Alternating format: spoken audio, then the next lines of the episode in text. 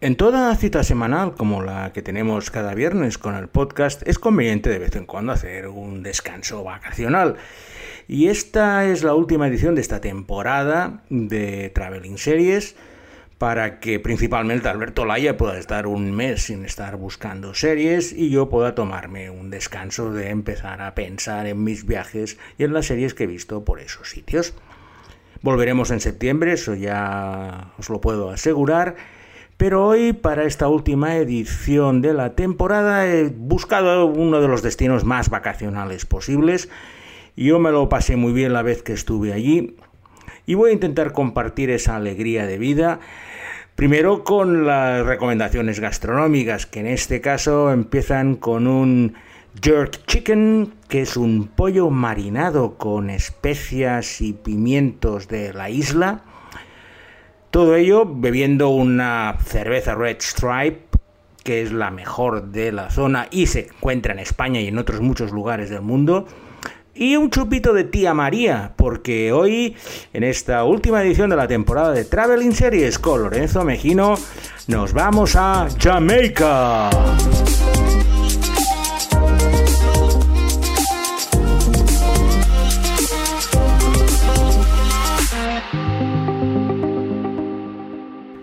Jamaica es una de las islas más grandes del Caribe, mm, solo Cuba y lo que sería la, la, Dominica, que está dividida entre la República Dominicana y Haití, serían más grandes en superficie.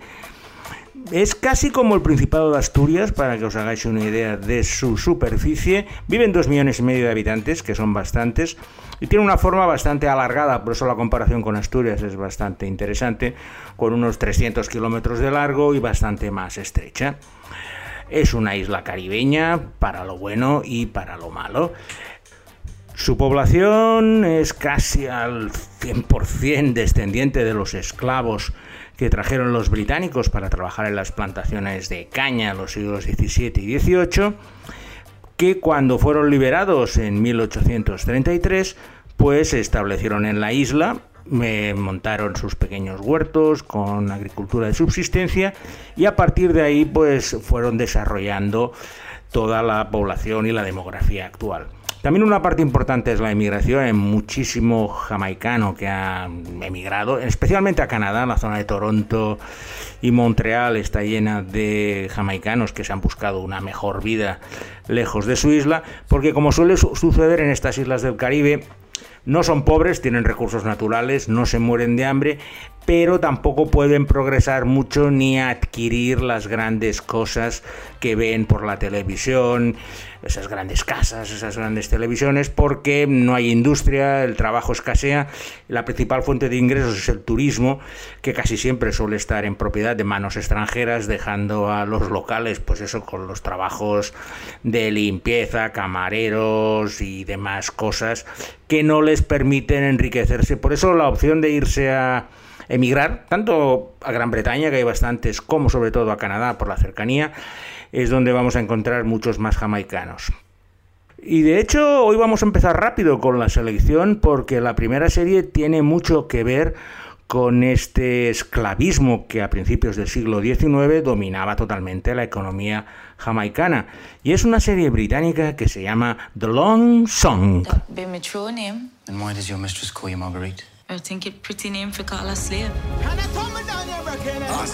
We'll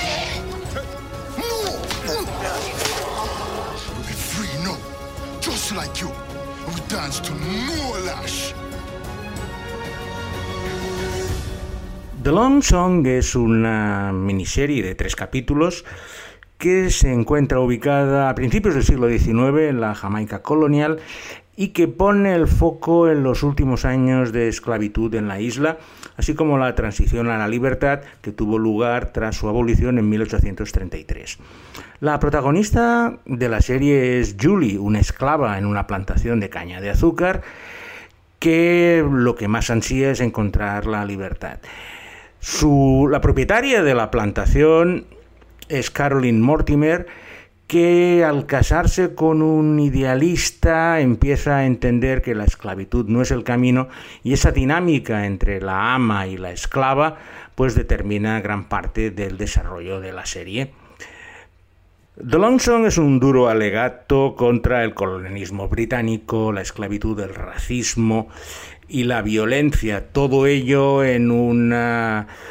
en un envoltorio que a veces llega al drama romántico y que destaca sobre todo por las interpretaciones de sus dos protagonistas,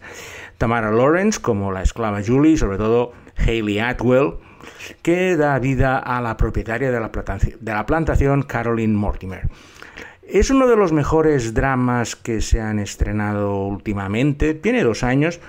y la verdad os va a dar una idea muy clara de cómo fue la historia de Jamaica antes de digamos, abolir la esclavitud porque su independencia no llegó hasta 1962. Pero bueno, el paso de colonia eh, con negros esclavizados a un lugar económico donde los negros precisamente fueron sustituidos por chinos o indios para trabajar en las plantaciones, pero no en régimen de esclavitud, aunque viendo sus condiciones tampoco había mucho que opinar al respecto, y me ha parecido una excelente introducción para conocer el contexto histórico de cómo se ha llegado a la Jamaica actual. Mi relación con Jamaica es bastante particular, como me suele ocurrir en algunas ocasiones, puesto que no había estado nunca y la primera vez que me invitaron a ir fue en el año 2002, con motivo de los campeonatos mundiales juveniles de atletismo que se celebraban en Jamaica.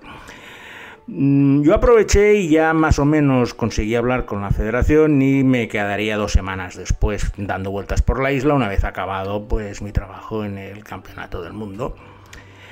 Lo que más me sorprendió de ese campeonato del mundo es la pasión que tienen los jamaicanos por el atletismo y sobre todo lo que nunca olvidaré fue la primera vez que vi a un chaval que medía un metro que solo tenía 15 años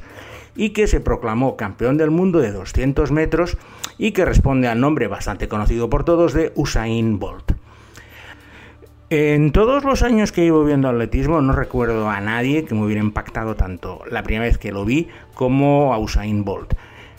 Un chaval desgarbado, metro 96, que delante de su público en Kingston corrió en 20 segundos 61 centésimas, que no es lo más rápido que había hecho. Luego ha llegado el récord del mundo más de un segundo de esa marca que hizo en Kingston.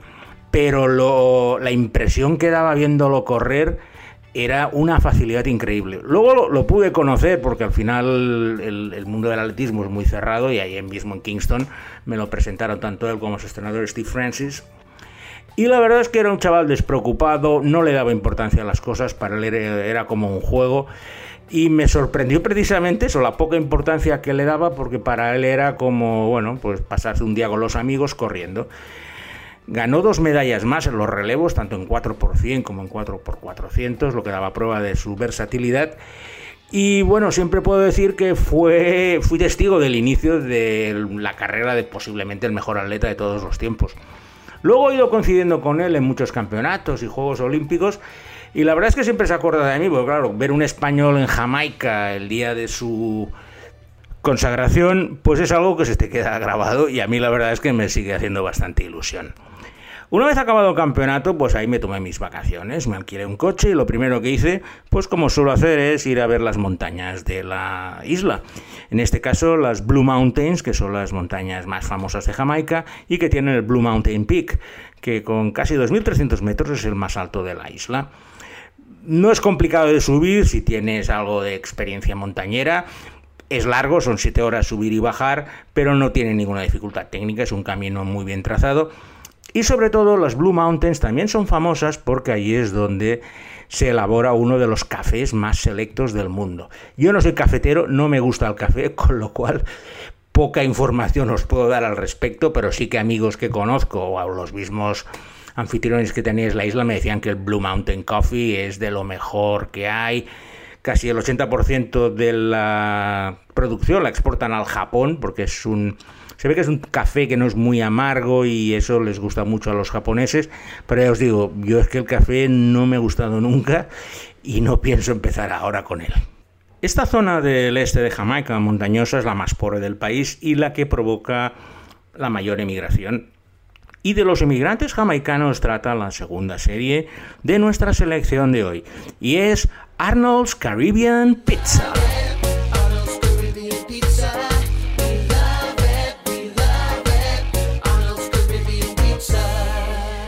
Arnold's Caribbean Pizza es la historia de cuatro inmigrantes jamaicanos que deciden abrir una pizzería en Los Ángeles pero dedicado a su cocina local, con todas las especialidades, las salsas caribeñas, que son bastante más picantes que las habituales. En este lugar de encuentro, pues vienen todos los emigrantes jamaicanos que quieren eh, acordarse de los sabores de su tierra y se montan unas historias divertidas entre los entre el propietario, las camareras y los propios clientes en una comedia agradable que sobre todo destaca por escuchar el acento local, el patois que hablan los jamaicanos, que hablan un inglés muy cortado. Si escucháis canciones de Bob Marley o de reggae, os daréis cuenta que no es el inglés, digamos, de Oxford, y en la serie sí que trasladan a la perfección esta manera tan curiosa que tienen de pronunciar y de hablar el inglés, que solo se entienden entre ellos. De hecho, me comentaban amigos de otras islas como Barbados o Bahamas que a los jamaicanos no les entiende nadie más que no sea jamaicano. Y en Arnold's Caribbean Pizza vais a tener un curso acelerado del eh, patois jamaicano o de su inglés cortado. La mayoría de la gente que va a Jamaica es por sus playas. En invierno los canadienses cogen vuelos charters que huyen de las temperaturas gélidas de 15 o 20 bajo cero y van una semana en febrero o marzo pues a los tres destinos principales de la isla desde el punto de vista de playa que es Ocho Ríos, Montego Bay y Negril, la playa de Negril. Yo, como también tenía ganas de visitar un poco estas zonas, ya después de haber visitado y haber subido al Blue Mountain Peak, Primero me dirigí a Ocho Ríos, que es una preciosa localidad que está al norte de la isla, porque acerca de allí había una maravilla natural que quería conocer, que eran las cascadas de Duns, o Duns River Falls. Para que os hagáis una idea, son unas cascadas de estas pequeñitas, pero bastante largas, que permiten, pues te pones unas chanclas y vas remontando el río hacia arriba y el río hacia... Tienes que tener un poco cuidado de no resbalarte, pero la verdad creo que ya han puesto cuerdas en los lugares un poco más peligrosos para evitar que la gente pues, se resbale y se caiga. El lugar es muy bonito, es precioso, lo que pasa es que o vas a primera hora de la mañana o tienes que pedir turno para subir por las cascadas. Y os estoy hablando de hace casi 20 años, ahora ya no quiero ni imaginármelo. Pero por la costa norte, que es donde se encuentran las mejores playas y los hoteles, Dance River Fall es una de las excursiones que te organizan siempre en todos los hoteles donde estés. A mí, yo estaba en Ocho Ríos en un hotel de estos independientes y la verdad es que la playa de Ocho Ríos me encantaba porque era una media luna enorme, preciosa. Luego salías a pasear por las calles y una de las cosas más típicas que te encuentras es gente cocinando el jerk chicken que os he indicado al principio en unos bidones de gasolina cortados por la mitad y que han adecuado como barbacoa. Allí colocan su brasa encima, tienen su pollo que han marinado en una en un recipiente que tienen al lado y cuando tú vas cogen y te lo hacen a la brasa allí, te lo te añaden además algunas verduras de la zona y con eso tienes un resopón increíble. Y os digo, y cogiendo la Red Stripe, que es la cerveza que encuentras en todos los lados,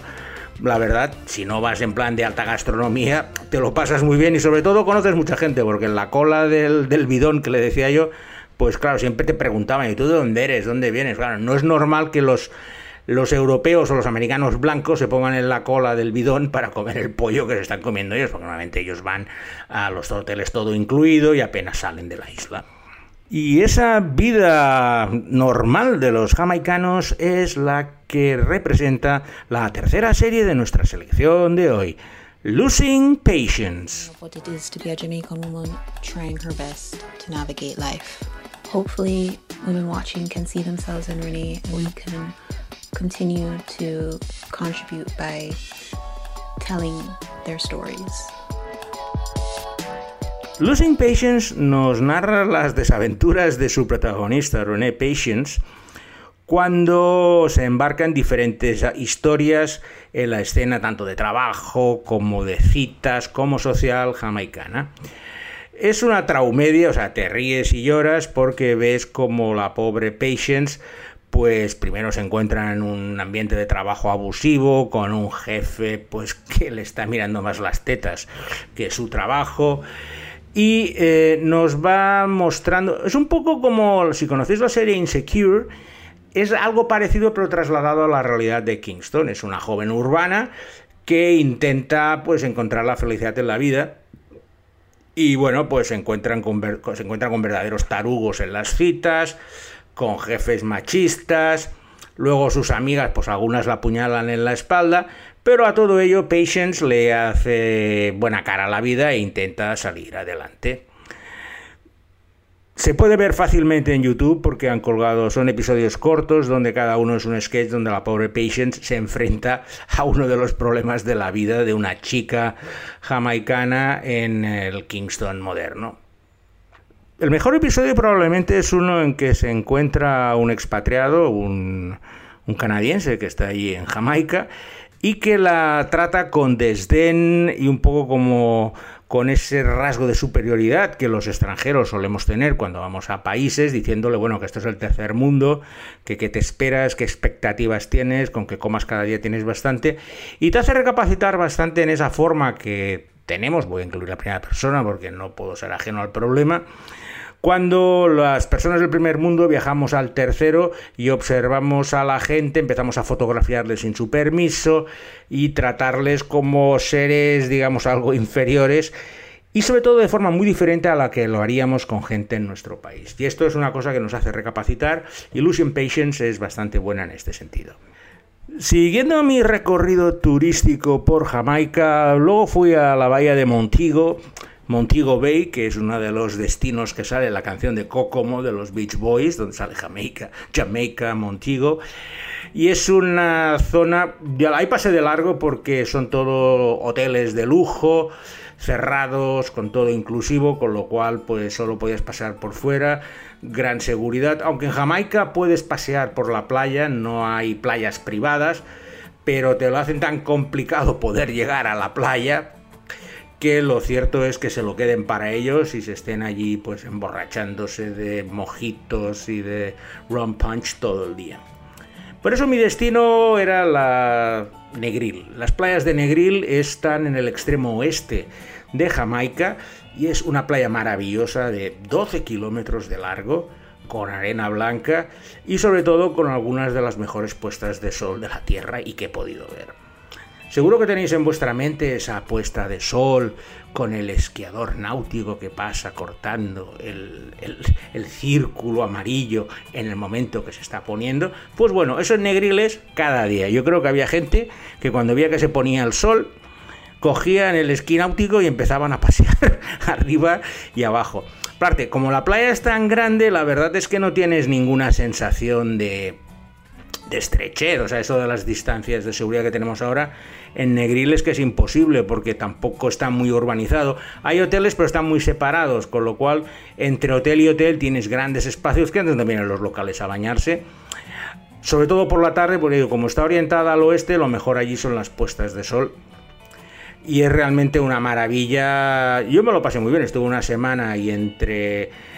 hacer algo de submarinismo, las puestas de sol y bueno, y el bidón que encontré cerca del hotel, que ya casi tenía cuenta abierta el último día para el George Chicken de turno. Fueron unas vacaciones bastante divertidas que empezaron por la parte deportiva y acabaron pues eso de dolce farniente en las playas jamaicanas de Negril.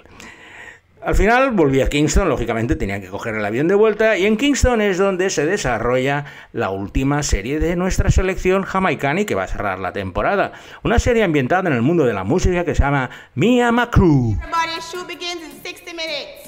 What kind of job do you have so you can buy mansion like this? I would like to call this meeting here to order.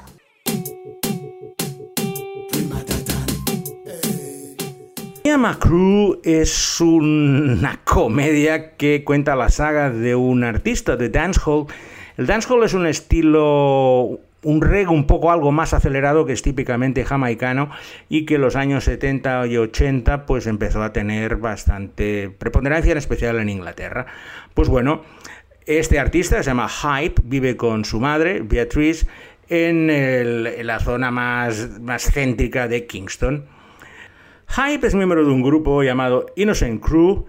que la verdad es que no consiguen trabajar ni en el bar de la esquina con algún bolo. Pero un día Hype compra un billete de lotería, la máquina se equivoca con los números que había pedido, pero el error le proporciona ganar 250 millones de dólares jamaicanos. ¿Qué hace Hype? Pues se mueve, se traslada directamente a una gran mansión en Beverly Hills y pues bueno, ya tenemos el, ambiente montado con los choques culturales de Hype y su crew, porque se ha traído a todo su equipo y a todos sus amigos en su mansión de Beverly Hills, un poco como el príncipe de Bel Air, no os voy a engañar. Pero tiene su gracia porque, bueno, la forma de hablar también de los jamaicanos entre ellos con la gente más estirada de Beverly Hills, pues te da una comedia de estas de contrastes que va, que va aderezada por los números musicales que crean y al final eh, no deja de ser también una especie de denuncia de la corrupción en la industria discográfica, porque como son ahora millonarios, pues intentan venderles la moto comprando sellos y mil y una historias. Mi Alma Crew es pues, probablemente la comedia más famosa jamaicana y es un gran cierre para esta temporada, por lo cual le voy a dar por última vez las gracias a Alberto Laya hasta el mes de septiembre para que disfrute de unas merecidas vacaciones. Y por mi parte nada más, desearos un buen descanso veraniego y nos vemos de nuevo en septiembre en Traveling Series con Lorenzo Mejino.